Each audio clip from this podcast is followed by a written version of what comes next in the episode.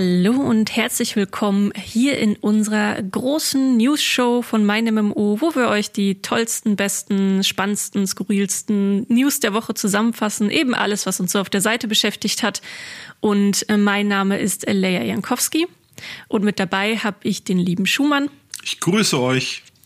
Und wir sortieren und ordnen die News natürlich noch weiter für euch ein. Als erstes erzähle ich euch erstmal, was für ein schönes Paket wir überhaupt heute dabei haben an News. New World ist heute unser großes Eröffnungsthema, denn da hat der Game Director Scott Lane verraten, wie es denn jetzt nach dem Release weitergeht. Und wir wissen schon einige Inhalte mittlerweile, die noch ergänzt werden, sobald der Release passiert ist. Danach reden wir über ein großes Thema auf äh, Twitch. Da ist nämlich aktuell ein Streik von Streamern und Streamerinnen, die einfach mal einen Tag nicht auf äh, Twitch unterwegs sein wollen, nicht spielen wollen, nicht live sein wollen, ist unter dem, läuft unter dem Hashtag Day of Twitch. Und ja, warum sie das überhaupt machen und was dahinter steckt, das erklären wir noch äh, ausführlicher, wenn wir zu der News kommen. Dann werden wir uns mit dem Thema Cheaten beschäftigen und ganz im Speziellen mit Gaming-Monitoren, die ein hm, etwas umstrittenes Feature bieten, was man auch für Cheating halten könnte oder eben auch nicht. Da haben die unterschiedlichen Leute auch unterschiedliche Meinungen zu. Und dann gibt es auch noch mal eine ja, neue Nachricht aus dem Bereich Activision Blizzard, eine Neuerung aus dem Sexismus-Skandal. Da wurde nämlich jetzt der Held McCree aus dem Hero-Shooter Overwatch umbenannt. Und dann reden wir noch über ein neues MMORPG auf Steam, das sehr viele Spieler und Spielerinnen hat, aber richtig schlechte Reviews und äh, die Leute sagen, sie spielen es eigentlich nur fürs Geld. Und was dahinter steckt, das wird Schumann nochmal genauer erklären. Der hat die News geschrieben und heute mit hier reingebracht. Und ich habe ganz zum Schluss für euch eine sehr, sehr wichtige Spieleempfehlung. Ein Koop-Spiel für zwei. Und äh, wenn ihr wissen wollt, was das für ein Spiel ist und warum ich schon seit Wochen begeistert bin, äh, obwohl es jetzt erst seit kurzem raus ist, dann müsst ihr natürlich bis zum Schluss dranbleiben. Also ihr habt jetzt quasi keine andere Wahl mehr. Aber fangen wir erstmal mit New World an. Da wurde jetzt gesagt, was nach dem äh, Release passieren soll. Ähm, ich, ich erzähle das jetzt erstmal einfach mal, was wir so an Inhalten dabei haben, oder? Ja. Hast du schon mal im Vorfeld irgendwas zu sagen? Nee, ich sage erstmal, was jetzt angekündigt wurde. Ist. Also wie ihr wisst, ähm, haben wir auch schon mal im Podcast drüber gesprochen, gibt's jetzt noch mal eine Open Beta vom 19. bis 13. September. Ist also auch nicht mehr so lange hin. Aber ähm, bis zum Release wird sich jetzt nichts mehr im Spiel ändern. Also was ihr in der Open Beta spielen könnt, ist genau das gleiche wie äh, aus der letzten geschlossenen Beta. Nun haben aber findige Dataminer noch ein paar interessante Sachen gefunden und auch der Game Director Scott Lane hat mittlerweile so einen etwas genaueren Einblick gegeben, was denn jetzt nach dem Release passieren soll. Ähm, ich glaube, ich gehe jetzt erstmal zu dem, was die Dataminer gefunden haben. Das finde ich nämlich besonders spannend. Es wurde ein neues Gebiet aufgedeckt und das ist auch ganz witzig, wie es eigentlich dazu kam, dass man dieses neue Gebiet entdeckt hat. Da haben sich Spieler nämlich einfach reingebackt. Also die sind durch Wasser gelaufen und plopp ist auf einmal eine Wüste da gewesen, die sich so ein bisschen an Ägypten anlehnt und auch neue Ressourcen mit drin stecken. Und äh, da gibt es auf jeden Fall schon Gameplay zu von diesem ganzen neuen Gebiet. Das wird aber erst nach Release da sein und ansonsten weiß man nichts dazu, weil das nicht ganz so gedacht war, ja, dass man das entdeckt. Ähm, dann wurden auch eine richtig, richtig große Menge an neuen Waffen gefunden, die jetzt nach dem Release noch kommen sollen. Das sind Pistolen, Dolche, Streitkolben, äh, einhändige und zweihändige, ein sogenannter Erdstab, also wahrscheinlich noch ein neuer Zauberstab, ähm, eine Blunderbuss, was man übersetzen würde mit Donnerbüchse, also irgendeine Art von Gewehr vielleicht, ein zweihändiges Langschwert und ja, ein Polearm, frei übersetzten Stangen, eine Art von Stangenwaffe. Ähm, ich weiß gar nicht, wie viele Waffen aktuell jetzt drin sind. Es sind jetzt auch nicht ganz so wenig. Es wurden auch ein paar Mal neue zugefügt. Und ähm, was auch schon, ja, ja, mehr oder, mehr oder minder bestätigt ist, ist, der Scott Lane hatte auch schon gesagt, außerhalb von den Dataminern, dass es eine neue Waffe geben wird. Und die erste, die es sein wird, wird wohl so eine Art magischer Handschuh. Da gibt's auch schon Bilder zu. Ähm, das wurde auch im, im Datamining hat man den Namen Void Gauntlet gefunden. Und das, ja, wird so eine Waffe, die Schaden und Heilung machen kann und auch teilweise CC, also eher was für, für einen magischen Bild. Und ja, auch noch von den Dataminern gefunden sechs neue Expeditionen nach dem Release. Das sind quasi die Raids von New World. Ähm, was besonders ist, da hat man noch irgendwie entdeckt, dass da sowas wie Dungeon Mutations dann noch mit dazugehört, dass man die wohl anscheinend irgendwie schwieriger machen können soll.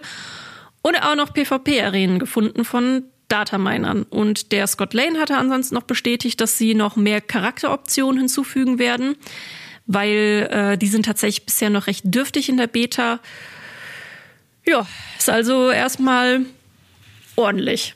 Ja, man muss ja bei so Data Mining immer sagen, dass es kein Hinweis darauf ist, wann das kommt, sondern das ist nur der Hinweis, daran wurde irgendwann mal gearbeitet und es finden sich noch Datenreste drin. Es könnte also sein, dass wir da die Projekte sehen, die das Spiel innerhalb von drei Jahren bekommt, sage ich mal. Also man weiß es einfach nicht. Äh, das Interessante ist, dass New World ja im Gegensatz zu klassischen MMOPGs, dass man da im Gameplay wirklich merkt, welche Waffe man benutzt, weil sich dann die Kombinationen unterscheiden, die Fähigkeiten unterscheiden, auch die Spielart sich unterscheidet. Da ist es schon die Frage, ob man wirklich so viele Waffen, wie man das mit dem Balancing hinbekommt. Also je mehr Waffen, desto mehr Albtraum, sagt man ja so. Bei WoW, ob du da jetzt einen Feuerzauberstab hast oder einen Eisfeuerstab, ist eigentlich völlig egal. Also es ist halt nur die Animation ändert sich, aber es gibt ja keine Änderungen in der Gameplay-Mechanik. Aber wenn du dann in New World mit jeder mit jeder neuen Waffe so und so viele neue Fähigkeiten hast, ist das, kann das schon schwierig werden. Wir haben es jetzt auch in der Beta gesehen, dass da eine bestimmte Kombination aus Item A und Item B übermächtig war. Und dann hieß es gleich, jeder läuft hier mit dieser verdammten, ich glaube, Frostklaue rum oder Frostzauberstab oder irgendwas war es so in die Richtung. War so ein übermächtiges PvP-Bild, was dann schon jeder gespielt hat, wo es dann gleich wieder heißt, das macht hier uns alles kaputt. Und das sind natürlich die typischen Probleme. Und wenn du halt 30 Waffen einführst, dann irgendwann verlierst du den Überblick und dann findet irgendein Spieler die Kombination aus der ersten Waffe und der zwölften, die du eingebaut hast, mit jetzt noch danach einem neuen Rüstungsitem, das dann diese Fähigkeit, diese Fähigkeit gibt und dann bist du äh, irgendwas dann kaputt. Ich habe gestern einen Artikel geschrieben, erst bei Destiny, da hat irgendeiner, also ein YouTuber, hat vier verschiedene Buffs im Spiel so kombiniert, dass er den 64-fachen Schaden erreicht hat. 64-fach. Das ist eine mal sieben, dann mal drei, mal zwei, mal so und da kommst du auf 64 Schaden, weil du so viele Synergien im Spiel hast. Und das ist natürlich dann, und da, dafür leben ja einige Spieler, dass sie sowas rausfinden. Das wirst du bei New World dann auch haben, dass es dann Leute gibt, die sagen, wenn ich diese Waffe so kombiniere mit der Rüstung, mit dem Skill, dann habe ich den maximalen Schaden. Ja, da hört es ja auch noch nicht ganz auf, weil es gibt ja auch noch ein eigenes Crafting-System, auch ein sehr tiefgreifendes, ähm, wo man dann auch noch Waffen und Rüstungen ähm, ja mit leicht unterschiedlichen Eigenschaften dann haben kann. Also das ist jetzt nicht nur so, dass jetzt die diese drei Skills sind äh, von von den Waffen oder von äh, bestimmte Rüstungen. Nee, das kann sich halt dann auch im, im Crafting noch mal ein bisschen anpassen. Also ich weiß auch noch, ich hatte als ich das erste Mal mit den, mit den Entwicklern persönlich gesprochen hatte, habe ich auch gefragt, so, ey, Leute, wird das nicht eine totale Balancing-Hölle? Und die auch nur so, ja, ja, ja, ja, da sind wir uns auch vollkommen bewusst drüber, dass das eine absolute Balancing-Hölle wird und wir sind auch schon gespannt, äh, was da unsere, unsere Spieler und Spielerinnen so entdecken und basteln werden. Aber das wird echt ein, ich glaube, das wird ein Dauer, sie da irgendwie keine anderen Systeme oder so zu beifügen, wird das echt ein, ein ganz schön, ganz schöner Kampf ähm, ums, ums Balancing. Jedes Mal aufs Neue. Ich finde aber schon die Idee reizvoll, eine Welt zu haben, in der du eine Donnerbüchse hast, so eine klassische Blunderbuss und daneben irgendwelche Zauberhandschuhe, die dann bestimmte Feuerbälle werfen und dann hast du Stangenwaffen. Das sind ja auch ganz verschiedene Jahrhunderte der Technik, die da aufeinander prallen. Ja, das finde ich nämlich auch cool an der Welt, weil es ist ja so an den Gebieten sieht man es ja auch. Jetzt dieses eine neue Gebiet, was da gefunden wurde, diese Brimstone Sands, die dann wieder irgendwie ans alte Ägypten erinnern. Das ist ja von der Lore her soll diese Insel ja auch schon seit seit ewigen Jahrhunderten, Jahrtausenden existieren und keiner weiß so richtig, wo diese Insel herkommt, warum die da ist, aber jeder weiß nur, dass da diese diese Ressource ist, nachdem das das die unendliches äh, Leben äh, vergeben soll und äh, die Menschen bereisen diese Insel schon seit Jahrtausenden und versuchen die Macht dieser dieses Minerals zu bekommen und deswegen hast du da auch so unterschiedliche Gebiete, die wirklich von allem inspiriert sind. Also du hast da ja auch so eine Pirateninsel, wo dann ein großes Schiff dann auch ist. Du hast so ein bisschen altertümlich mittelalterliche Bauernvölker, äh, die da noch irgendwie ihre Felder bestellen.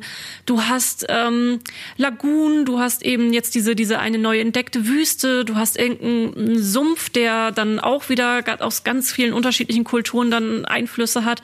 Und dadurch ergibt sich natürlich auch ein kunterbuntes Bild an Waffen und Rüstungen, die du dann da haben kannst und so das da durchstreifen. Das habe ich auch von Anfang an gesagt, als ich es dann mal ausführlich auch gespielt habe.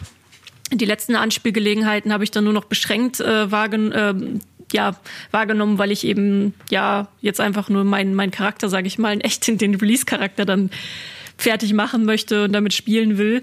Und ähm, so dieses Durchstreifen in diese unter, durch die unterschiedlichen Gebiete, das macht schon, das macht schon Spaß. Also das atmosphärisch ist das auf jeden Fall. Das ist auch ein spannendes System, wie so Fantasy-Welten so aufgebaut sind, dass sie möglichst eine große Vielzahl bringen.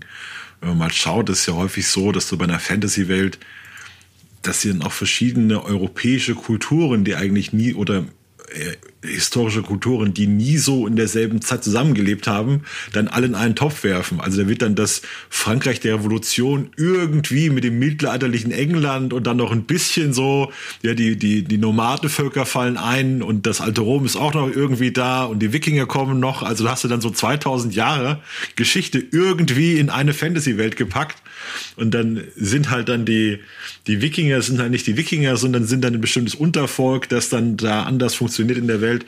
Das ist eigentlich sehr schön, wenn man sich also mal Elder Scrolls Online anschaut, wenn du dir WoW anschaust, wenn du dir Final Fantasy anschaust, dann hast du da ganz viele verschiedene äh, Philosophien, die alle irgendwie in einem Raum existieren. Ich glaube, New World hat sich auch ganz bewusst dazu entschieden, wie können wir denn hier möglichst viel Vielfalt reinbringen. Wenn die gesagt hätten, wir machen hier eine reale Insel und haben eine Fauna und eine Flora für die ganze Insel, wäre es ja ein bisschen langweilig. Also dann würdest du ja von ja, das war ja auch sogar ursprünglich geplant. Also du erinnerst dich bestimmt auch, ähm, als es damals noch das erste Mal angekündigt war mit dem PvP-Setting, die ersten Schritte, die man macht, die sind ja schon du, ja, ich sag mal, du hast ja nicht sofort jetzt einen coolen Zauberhut und einen coolen Stab und äh, keine Ahnung was, äh, wenn man sich das genauer anguckt, das Anfangsgebiet, deine ersten Sachen, die erinnern schon so ein bisschen an Kolonialzeit. Das hat ja auch einen Grund, denn es war ursprünglich als realistisches ähm, Kolonial-Setting geplant gewesen. Und dann lag ja dann noch der der Führungswechsel dazwischen. Das war dann damals noch unter dem Patrick Gilmore, der äh, damals das, das Studio beziehungsweise die, die Produktion von New World geleitet hat. Ähm, 2018 war es, glaube ich, das erste Mal vorgestellt.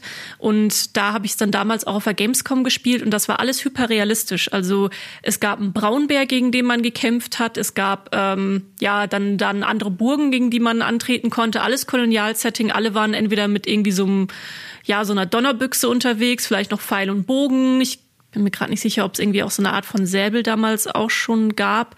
Aber ja, dann hatten sie ja gesagt, hey, das könnte vielleicht auch nicht ganz so gut ankommen. Erinnert vielleicht zu sehr an die echte Kolonialbesetzung äh, durch Amerika, ähm, äh, in Amerika damals, wo indigene Völker ähm, zum Teil ausgerottet und äh, versklavt wurden.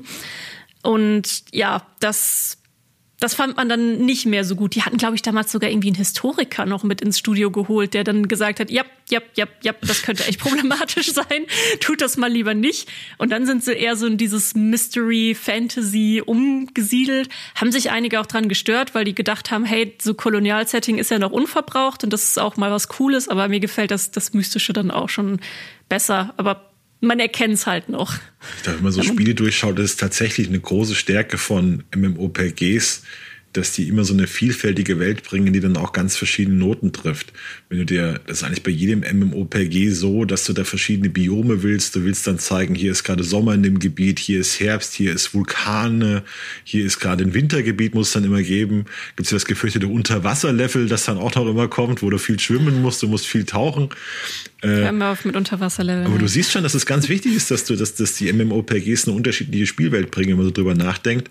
Und dass das eines der Erfolgsversprechen ist. Wenn du ein Singleplayer-Spiel spielst, die haben dann oft so ein Thema, das sich dann durchzieht und dann merkst du auch, nach x Stunden ist auch mal gut. Ja, dann hast du dann auch das Gefühl, es reicht dann so ein bisschen. Ja, die wenigsten Open-World-Spiele, also Singleplayer-Open-World-Spiele, werden wirklich bis zum Schluss durchgespielt. Ich glaube, das sind irgendwie sogar nur 30 Prozent oder so, die dann größtenteils von so einem Spiel wirklich gespielt werden. Aber da sprichst du nämlich was an, wo wir dann auch ganz gut auf das Ursprungsthema zurückkommen können, nämlich wie es nach dem Release weitergeht.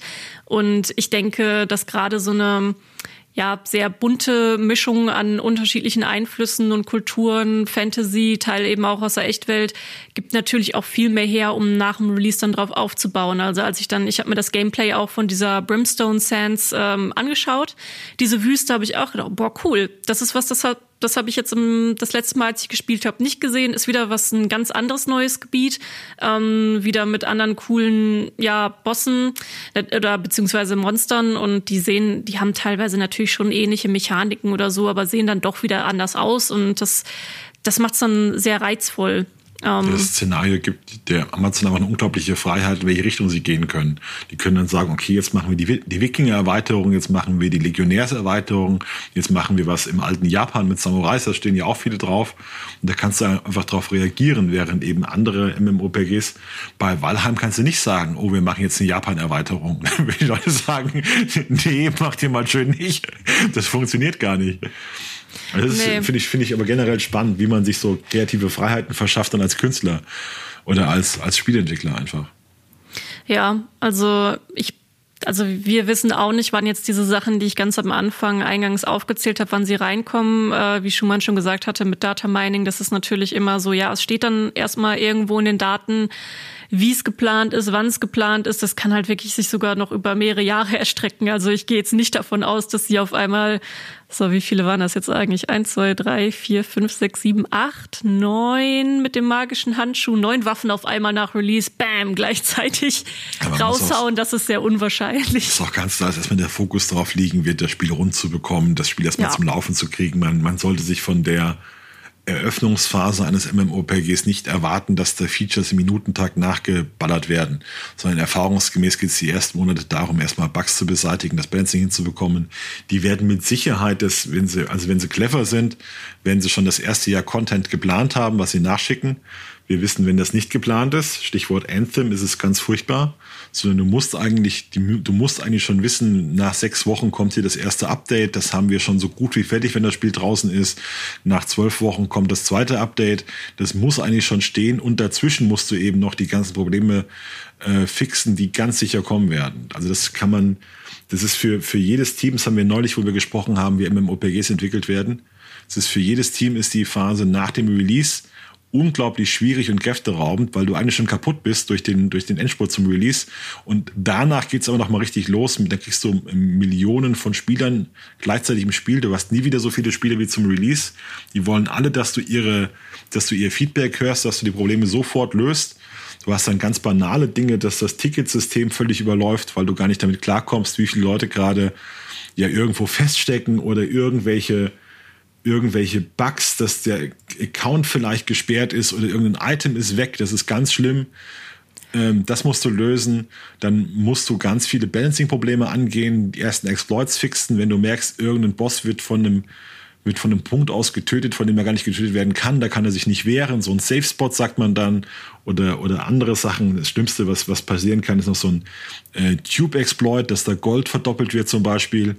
Das sind das so die typischen. Sie sogar schon mal. Das hatten das sie damals in der in der Alpha hatten sie mal dann aus dem Nähkästchen geplaudert, wo die Alpha noch sehr geschlossen war. Da gab es schon mal so einen Gold Tube Exploit, der richtig richtig schlimm gewesen ist.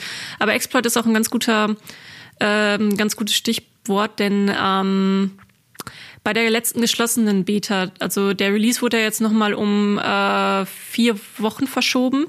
Und da hatten wir, beziehungsweise der liebe Alex, äh, Alexander Leitsch, unser MMORPG-Autor, Mensch, äh, falls du gerade zuhörst, Grüße gehen raus, ähm, hat er da ja nochmal ein Interview und hat er auch nochmal nachgefragt, äh, warum die Verschiebung. Und da hieß es auch, ja, es waren so viele Exploits jetzt in der, in der Beta nochmal aufgetaucht, das hat sie selber überrascht, wie viele es waren, also also man rechnet ja immer mit ge gewissen Exploits, aber ist ja jetzt schon ein großes, komplexes Spiel und äh, wenn du dann erstmal eine Horde Spieler und Spielerinnen drauf loslässt, die auch alle sehr findig sind, dann finden die auch. Und ähm, ja, da wird, wird jetzt wohl noch ganz, ganz hart an, dran gearbeitet, Exploits zu fixen und Serverstrukturen. Und ich gehe immer noch davon aus, dass jetzt die Open Beta zwischen 19. und 13. September, die wird auch noch mal ein ganz, ganz, ganz großer Stresstest für die Server werden. Mhm. Also kann man jetzt schon sagen, so ein freies Spiel, Open World, hat immer Exploit-Probleme. Also das ist grundsätzlich so. Je offener du was machst, desto mehr Freiheit du den Leuten gibst, desto mehr Probleme hast du mit Balancing und Exploits. Also das ist völlig klar. Ja. Ja, ich auf jeden Fall spannendes MMORPG, finde ich, hat sich die letzten Monate auch gut entwickelt und hat jetzt äh, viel mehr Vertrauen als vor der Beta, beziehungsweise vor einigen Monaten. Da wirkte alles noch so mit der ganz heißen Nadel gestrickt und so als fand ich, war schon eher ein bisschen overhyped manchmal für, die, für, das, was, für das, was man erwarten konnte, fand ich die Erwartungen schon ein bisschen zu hoch. Jetzt, nachdem man die Beta gesehen hat, nachdem man auch Scott Lane mal so gehört hat, was der so plant, was man vorhat, bin ich schon optimistisch, wobei ich glaube, ähm, die ersten Monate werden ganz rau. Also da sollte keiner erwarten, dass das ein Spiel wird, dass man so spielt und dann ist alles fantastisch und es läuft so durch, sondern das wird sehr, sehr rau werden, mindestens die nächsten, mindestens bis, äh, ich denke mal, bis in den Frühling rein. Also wir werden auch viele negative Nachrichten über New World bekommen, da bin ich mir ganz sicher. Ja. Es wird auch erbittert gefochten werden zwischen Leuten, die das mögen und von Leuten, die das gar nicht äh, die ja gar nichts mit anfangen können. Wir merken jetzt schon, dass es Leute gibt, die das Spiel schon hart verteidigen, so als wären sie damit verheiratet, die wirklich nichts drauf kommen lassen, die jede Kritik ablehnen und dann, wo du merkst, die haben sich schon total committed, sind schon mit Herzblut dabei. Und du hast doch viele Leute, die damit gar nichts anfangen können, die aus, äh, die schon sagen, die Welt ist zu klein, ja, äh, die Skala, dass es hier keine Mounts gibt, wenn du einen Mount hättest, wärst du ja in zwei Minuten durch, ja. Ähm, oder, oder auch die Kritik, dass halt zu wenig, zu wenig Mob-Vielfalt da ist, weil der Content fehlt, ist ja völlig berechtigt. Die Kritik an den Quests, die nicht so ausgiebig sind. Und du siehst aber auch gleichzeitig das Potenzial, dass es über äh, Twitch wahnsinnig gut funktioniert. Und äh, Twitch ist der Katalysator für für große, phänomenal gut ankommende Spiele, die deutlich größer sind, als sie sein dürften, wenn ich mal so sagen darf. Also es gibt einige Spiele, die eigentlich nur so erfolgreich sind, weil sie auf Twitch gelaufen sind und die das objektiv gar nicht verdient hätten, behaupte ich mal. Also wo dann der, wo dann der Hype wirklich wächst. Also Fortnite ist schon ein gutes Spiel, aber es ist nicht, es ist nicht, alle, alle spielen das und wir reden darüber jahrelang und das ist das größte Spiel für zwei Jahre gut. Also das kann mir keiner erzählen, sondern das ist dann dieses Phänomen, was durch Twitch dazukommt. Ja, in dem Zusammenhang kann man auch noch mal erwähnen, ähm, das wird jetzt im Moment in der Berichterstattung auch noch so ein bisschen außen vor gelassen, weil es jetzt noch nicht so weit ist, aber die verfolgen auch eine ganz klare Twitch-Strategie. Also klar, es ist ja auch Amazon, Amazon gehört auch zu Twitch. Und ihre große Wunschvorstellung ist, dass mit New World das passiert, was auch mit dem Rust oder Walheim passiert ist, dass, dass große Events auf Twitch werden, wo dann eben große 100 gegen 100 Schlachten dann sind, wo dann die Communities von den Streamern und Streamerinnen selber mitspielen können. Und ähm, man muss dazu auch noch ergänzend sagen, sie haben ja auch ähm, da sogar eine Engine für, die darauf ausgelegt ist, also die Lumberyard Engine. Und die hat auch integriert mit in dieser, also ich bin jetzt kein, kein großer Experte für Engines, aber ich weiß einfach, dass diese Engine ähm, das auch unter anderem fördert, ist nämlich auch von Amazon entwickelt, äh, basiert auf ja, Prinzip der Nachfolger von Crytek. Ähm, und die haben das da, da eigentlich aber auch schon mit integriert, dass dann der Twitch-Chat leicht dann auch äh, mit äh, im, im, zu integrieren ist und so weiter und so fort.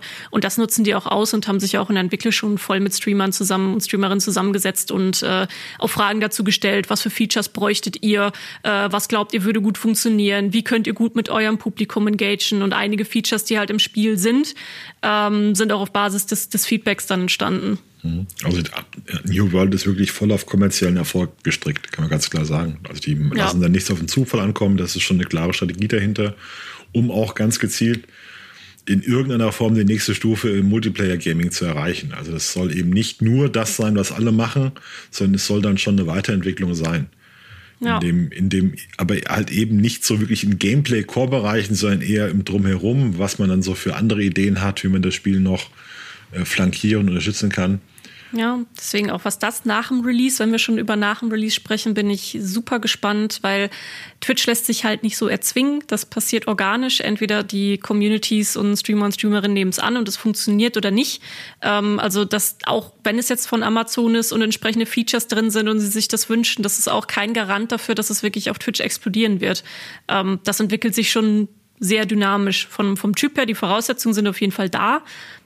Aber keine Ahnung, ob es passieren wird. Können wir auch erst nach Release sehen. Ja, es ist insgesamt halt noch viel offen. Also es hat Spielerpotenzial, ja. das kann man jetzt schon sagen. Es wird auch sehr gut angenommen, das kann man auch schon sagen. Es hat also auf jeden Fall, es wird nicht verpuffen, es wird auf jeden Fall einen Einschlag haben, wenn es rauskommt. Und dann muss man mal sehen, wie sich das weiterentwickelt. Das ist unheimlich schwer, da Prognosen abzugeben. Ja. Aber Wir bleiben natürlich dran. Man kann auch ganz klar sagen, New World ist für uns so mit das wichtigste Spiel in diesem Jahr, also an Releases, also seit, seit Jahren eigentlich mit eines der wichtigsten und größten Spiele. Und für uns wäre es von Vorteil, wenn New World auch gut angenommen wird und ein gutes MMORPG wird, das, das auf Jahre da ist. Ähm, das, das hoffe ich mir auch rein, rein beruflich gesehen, also nicht nur aus Spielersicht, weil ich freue mich auch persönlich sehr drauf, aber auch beruflich gesehen für die Seite äh, hoffe ich es auch, weil wir profitieren natürlich auch einfach von gut funktionierenden Spielen, logischerweise. Das ähm, könnte tatsächlich auch mal das ganze Genre voranbringen, das jetzt ja. seit, wie wir wissen, seit sieben, acht Jahren sieht es echt nicht gut aus bei MMOs. Also um es mal hart zu sagen, bei MMOPGs, da kam ja mit, gab ja die Phase, wenn ich das mal ausführen darf, 2000 von, von 2010 rum, wo alle WoW nachmachen wollten. Dann hat jede halbwegs große Franchise ihr eigenes MMOPG gebracht. Ja, Elder Scrolls, Star Wars, Final Fantasy. Äh, es gab aber nur sehr wenige Dinge, die wirklich Erfolg hatten. Viele wurden schon eingestellt. Das letzte große MMOPG im Westen, was sich durchgesetzt hat, war Elder Scrolls Online, äh, was seine Wurzeln ein bisschen woanders hat als WoW, aber die haben auch Jahre gebraucht, bis es gut wurde. Das ist aber auch keine innovativen Spiele wirklich, sondern Elder Scrolls Online ist eigentlich, wir machen das, was bei Skyrim funktioniert hat, als Online-Spiel. Dann hast du aus, dann passiert das einzig Spannende, was in den letzten Jahren passiert ist, ist in Korea passiert. Und Korea hat eine komplett andere Einstellung mit diesen äh, Pay-to-Win-Ideen, ja, mit, mit Aufwertungsmechaniken, damit können wir hier wenig anfangen und sonst lag der Markt brach und die Hoffnung war dann noch sowas, ja, Star Citizen bringt mal neue Ideen rein. Die brauchen aber auch Jahre. Also es braucht wirklich mal wieder eine, eine Innovation im MMOPG-Bereich. Ja, und New World ist jetzt nicht der Traum von jedem MMOPG-Spieler, das glaube ich nicht, aber New World ist zumindest mal wieder ein Impuls, in eine, was anders zu machen. Ja, deswegen, also ihr könnt auf jeden Fall ähm, Falls ihr meine MMO äh, begleitet, dann äh, seht ihr, dass wir schon sehr viel Berichterstattung auch dazu haben und äh, wir sind wirklich wahnsinnig gespannt auf dieses Spiel und ich kann den Release wirklich jetzt echt nicht mehr abwarten. Ich bin so neugierig, wie sich das dann alles nach dem Release entwickelt, ob es dann eine Blase ist, die irgendwie nach drei, vier Monaten oder so platzt, kann ich mir ehrlich gesagt nicht so richtig gerade vorstellen. Aber wir wissen es nicht. Das ist ähm, eine sehr spannende Phase gerade, finde ich. Also, wenn das Platz wäre, es für Amazon wahrscheinlich auch vorbei mit ihrem Games-Vorstoß. Weil die haben jetzt schon zwei Spiele versenkt. Wenn jetzt New World auch noch drauf geht, dann kann ich mir nicht vorstellen, dass die da so geil drauf sind, noch unbedingt den nächsten Anlauf zu starten. Wobei die haben ja nicht nur New World im, im, äh, als Eisen im Feuer, die haben ja auch weitere Teams, die noch parallel an Spielen arbeiten, wo auch viel Kompetenz dahinter steckt. Es ist schon, also auf jeden Fall spannend, weil das ist auch so, generalstabsmäßig geplant von Amazon. Die haben eigentlich alles dafür getan, dass New World ein Hit wird. Die haben das richtige Genre ausgesucht, die haben die richtigen Leute dran gesetzt, die hatten die richtigen Ideen, einen richtigen Plan. Jetzt muss man sehen, ob es funktioniert. Ja. Und das können wir nun mal erst nach Release. Ähm, gesagt, wir bleiben aber auch weiter dran und ich bin mir gerade zu 99,99 Prozent sicher, dass wir auch noch mal ein ausführliches Special jetzt vielleicht zu Open Beta oder kurz vor Release rausbringen werden und dann wahrscheinlich noch mal ein paar Monate nach Release. Denn aus unseren Daten kann ich sehen, dass ihr, liebe Zuhörer und Zuhörerinnen da draußen, auch sehr interessiert seid an New World. Also alle unsere New World-Themen, ähm, die laufen ganz gut bei euch, wenn ich das mal so sagen kann, äh, darf. Also ich, ich merke auf jeden Fall, dass wir nicht die Einzigen sind, die gespannt drauf warten. Ähm, ja, wir haben das Thema Twitch gerade schon angeschnitten bei New World. Da haben wir heute mal ein etwas größeres Thema dabei, wo ich aber ehrlich gesagt auch nicht ganz sicher bin, wie groß das überhaupt in Deutschland ist. Vielleicht hast du da ein bisschen besseren Einblick. Ähm, heute zum Zeitpunkt der Aufnahme, das ist der erste Neunte, gibt es einen großen vielleicht großen Streik auf Twitch. Es ist auf jeden Fall auf Twitter sehr groß getrendet. Ähm, ich weiß nicht, wie viele jetzt da mitmachen werden letztendlich. Die Auswertung wird man wohl auch erst in zwei, drei Tagen oder so wirklich gut sehen können. Und da ist jetzt so ein, falls ihr das auf, falls, falls ihr selber auf Twitter unterwegs seid, so, mein Gott, ähm, dann habt ihr vielleicht mal diesen riesigen Hashtag Day of Twitch gesehen ähm, in euren eigenen Trends und das liegt daran, dass eben einige beschlossen haben, dass sie nicht streamen werden. Angestoßen war das von ähm, ja nicht ganz so großen Streamern, äh, Shiny Pen, Lucia Everblack und Reckled Raven. Ich hoffe, ich habe sie richtig ausgesprochen. Ich kenne diese drei tatsächlich auch nicht wirklich. Ähm, und ja, was dahinter steckt, ist, sie protestieren gegen sogenannte Hate Rates. Ähm, ja, du beschäftigst dich ja auch noch mal ein bisschen intensiver mit dem Twitch-Kosmos. Willst du vielleicht einfach mal erklären, was, äh, was diese Hate Rates sind? Ja, das sind offenbar Bot-Armeen, die gezielt weggeschickt werden, um einem Streamer den Tag zu versauen. Wo dann auch im Chat da gespammt wird. Ähm, und es ist halt was sehr Unangenehmes, weil man muss ja wissen, dass du als Streamer bist du ja nicht der super professionelle Megastar, der um sich herum 20 Moderatoren hat, die alles für ihn machen und der schon die 8 Millionen Dollar auf dem Schweizer Bankkonto hat, sondern viele sind da einfach Privatpersonen, die sich angreifbar machen, die exponiert sind, die überhaupt keinen, überhaupt keinen Schutzfilter sozusagen haben. Die haben vielleicht auch keinen Moderator, der ihnen das Zeug äh, wegbannt, sondern die dann voll getroffen werden von so einer Sache. Ähm, und da gibt es eben das Bedürfnis von der Streamer, sich von Twitch doch schützen zu lassen, aber Twitch ist nicht sehr gut in solchen Dingen, um das mal, um das mal vorsichtig auszudrücken. Ist dann immer das Gefühl da, wenn das einem großen Streamer passiert, da seid ihr dran, ja, ihr beschützt dann Amorant vielleicht oder eine andere große Streamerin, aber wenn das mir passiert, da juckt das keinen. Wir hatten mal in, in Deutschland haben wir über einen Fall gesprochen, wo eine Streamerin, eine deutsche Streamerin ähm, im, im Chat gesagt bekommen hat, wenn ich dich erwische, vergewaltige ich dich. Und sie ist damit zur Polizei gegangen und die Polizei hat gesagt, also wir können hier gar nichts machen, bis da was passiert. Nehmen Sie sich mal, nehmen das mal nicht so ernst, das sind irgendwelche Internetspinner. Äh, sie war da ganz entsetzt und es ist tatsächlich mit diesem, mit diesen Hate Rates so ein Problem, dass sich die Streamer einfach schutzlos ausgeliefert fühlen. Und du, du weißt ja, was das immer heißt, ja, lass dir ein dickes Fell wachsen. Das ist halt das Internet, damit musst du leben, nimm das nicht so ernst, aber das ist für ähm, kann nicht jeder, muss auch nicht jeder, ist auch eine, eine furchtbare Situation. Und da äh, wurde jetzt gesagt, wir wollen, ähm, dass es aufhört, wir wollen, dass wir einen Schutz bekommen, wir wollen, dass Twitch uns besser schützt. Und um das, weil das nicht erfolgt ist, wurde jetzt dieser Protest ausgerufen. Wobei das natürlich auch, muss man sagen, eine ganz kontroverse Diskussion ist, weil weil es dann heißt, sagen dann andere, ihr seid doch bescheuert, wenn ihr jetzt von Twitch weggeht für einen Tag, dann erreichen ja die Hater genau das, was sie erreichen wollen. Ja, ihr macht euch selbst mundtot, ihr, ihr die plattformt euch, ihr seid nicht mehr auf der Plattform für den Tag, ihr erreicht dadurch nichts, sondern es wäre besser, ihr würdet euren Protest anders zeigen. Und einige sagen auch, äh, ich kann es mir gar nicht leisten, einen Tag nicht zu streamen, weil ich finanziell so knapp bin, dass mir da einen Tag ohne Spenden und ohne, der Albtraum ist immer in, in, in Subscriber springt ab. Also jemand erneuert sein Abo nicht. Davor haben die Streamer immer Angst, weil dann halt reales Geld, auch, auch festes Einkommen verschwindet. Ja. So ist, der, ist das jetzt eine, eine, eine Debatte, was man macht. Das haben auch andere Streamer gesagt. Also, wenn ihr kleinen Hanseln euch für einen Tag da verzieht, wen juckt das schon? Ja, also ihr habt da.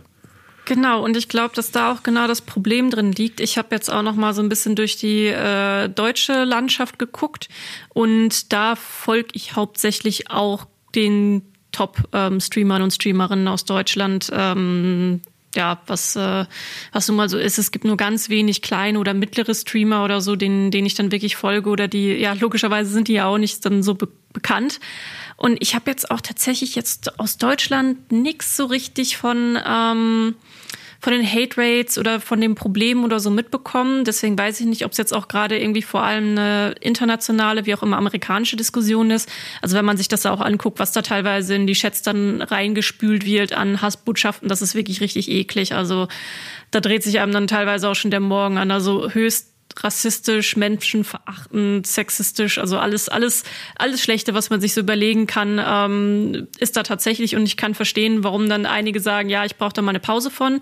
Die Idee von den initialen ähm, Streamern und Streamerinnen da die drei war, ja, dann kann man Twitch vielleicht mal finanziell wehtun. Wenn wir uns jetzt alle zusammenschließen und einfach nicht da sind, das tut ja Twitch auch finanziell weh. Das war so ihre Idee dahinter.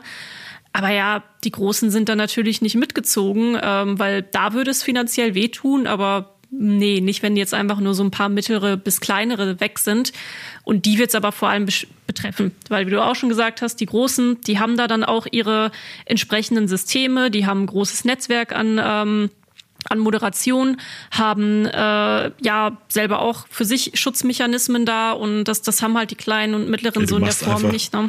Als großer Studio machst du einfach an, es kann sich nur hier, wird nur kommentiert, wer einen Sub hat oder wer, wer, abon wer abonniert hat und der Rest kann ich posten, fertig. Ja, da bist du das ja schon los.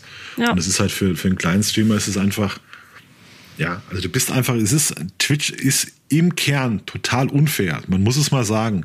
Wenn du als kleiner Streamer, als großer Streamer, das ist ein komplett anderes Leben. Und wenn viele über Streamer reden bei uns in den Kommentaren, dann meinen sie Ninja, dann meinen sie den Superstar, der damit, der so viel Geld verdient, dass er nie wieder arbeiten muss. Das ist wie wenn du über einen Fußballer sprichst. Da gibt es ja einen riesen Unterschied zwischen Robert Lewandowski und Klaus-Peter Heine, der in der Kreisliga jeden Sonntag gegen den Ball tritt. Das ist einfach ja. nicht komplett anderes Leben. Nur weil beide Fußball spielen, komplett unterschiedlich. Und so hast du bei Streamern auch den, den wie Pokémon. Zehn Angestellte, super voll durchgemarktet, voll strukturiert. Die steht morgens auf, hat ihren Terminplan. Die, das, die leitet, das ist, als würde die eine eigene, ein eigenes Unternehmen leiten. Das ist, die ist komplett auf dem Niveau von einem, von einer schönen mittelständischen Millionenfirma. Wie die hier irgendwie eine Firma hier in der Umgegend, die seit 20 Jahren Reifen auf, Reifen baut oder die irgendwie so arbeitet die. Und dann hast du eben die Streamerin, die abends zwei Stunden Dark Souls spielt und die jeden Zuschauer mit Namen kennt und die dann sagt, grüß dich Schnuffel 18, schön, dass du heute auch da bist. Ich hoffe, du hattest Glück bei deinem Arzttermin. Ja, ja. Das, das, hast, das ist ja, das ist ja auch schön. Das ist doch wirklich das, das, was Twitch ausmacht.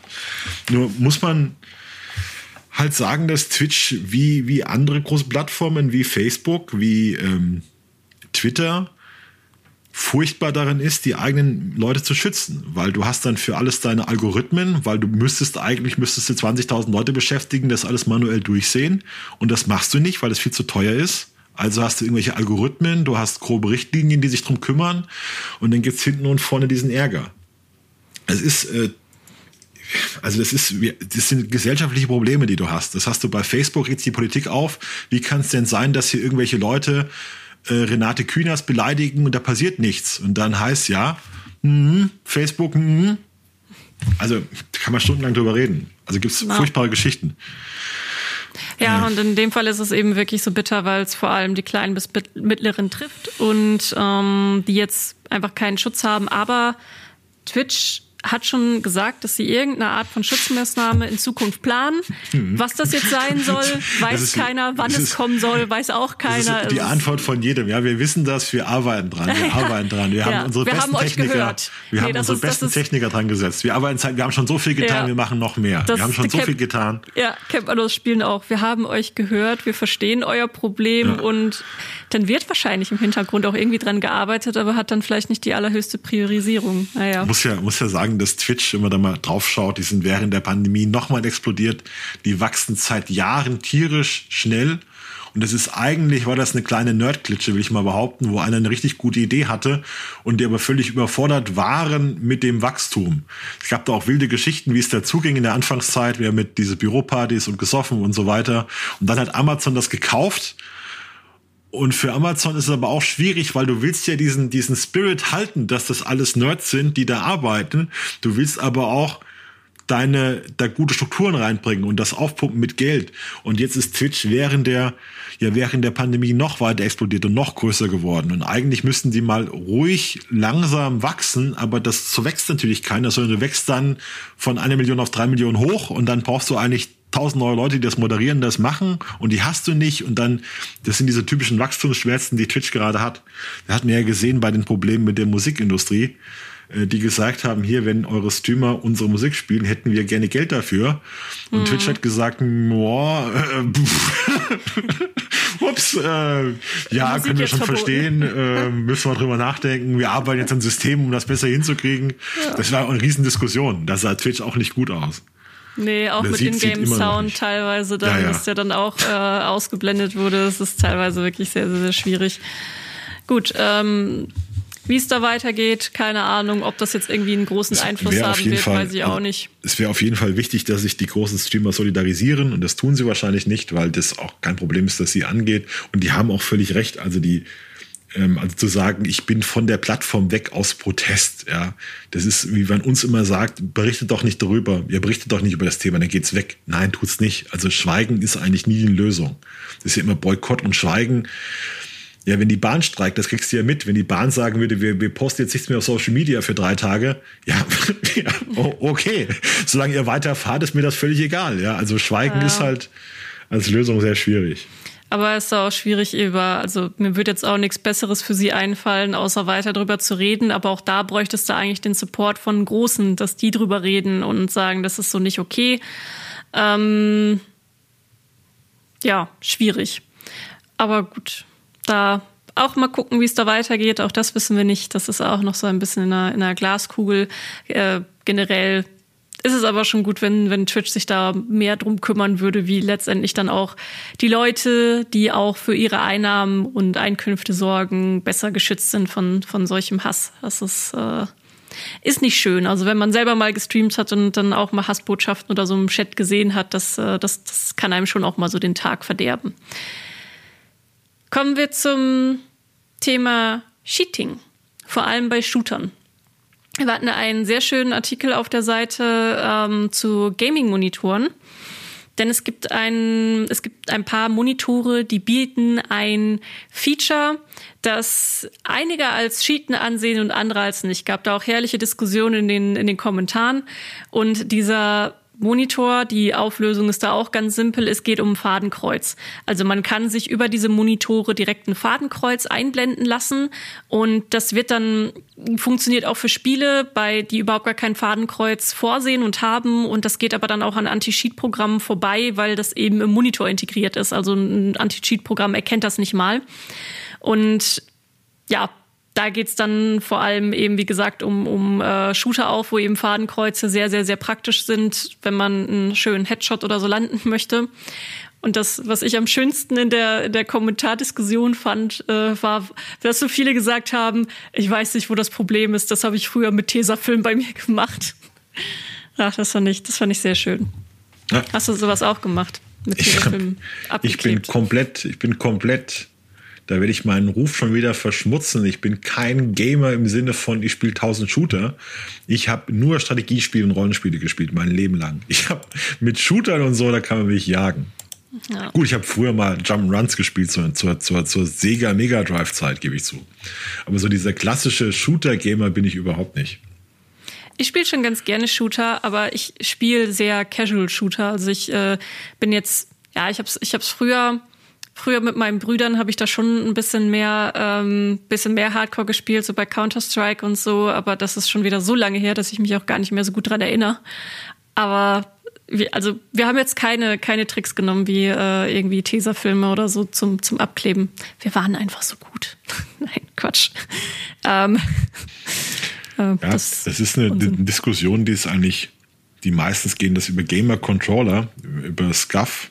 Ähm, ob du da Vorteile hast, wenn du anderes Equipment nimmst als, als andere Spieler und als unfair empfunden wird. Das ist auch mir die große Diskussion, ob man denn Spieler, die mit Maus und Tastatur spielen, mit Spielern zusammenstecken sollte, die mit Controllern spielen.